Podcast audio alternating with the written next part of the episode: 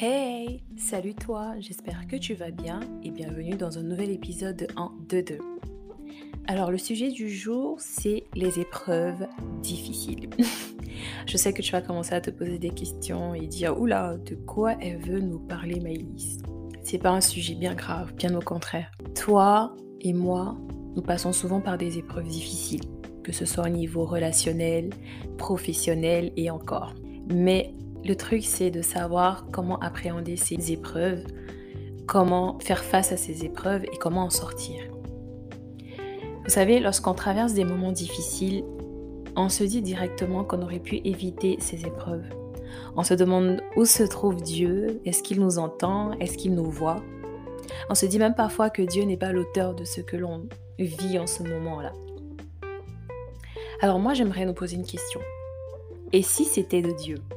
Et si c'était sa volonté que nous puissions passer par ces épreuves-là en question?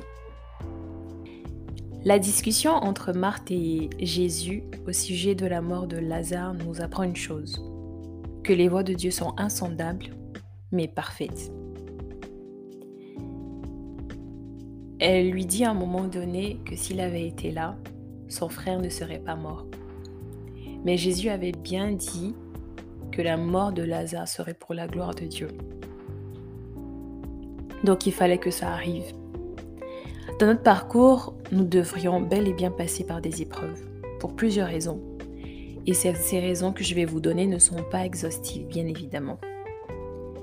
Soit pour que nous servons de témoignage pour les autres, soit que nous puissions connaître une nouvelle facette de Dieu, ou encore que nous apprenions une leçon importante au sorti de cette épreuve.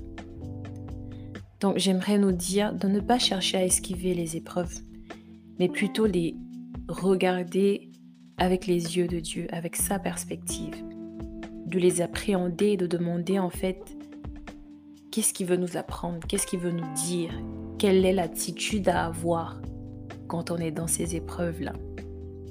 Vous savez, il est dit dans la parole que nous pouvons tout par celui qui nous fortifie.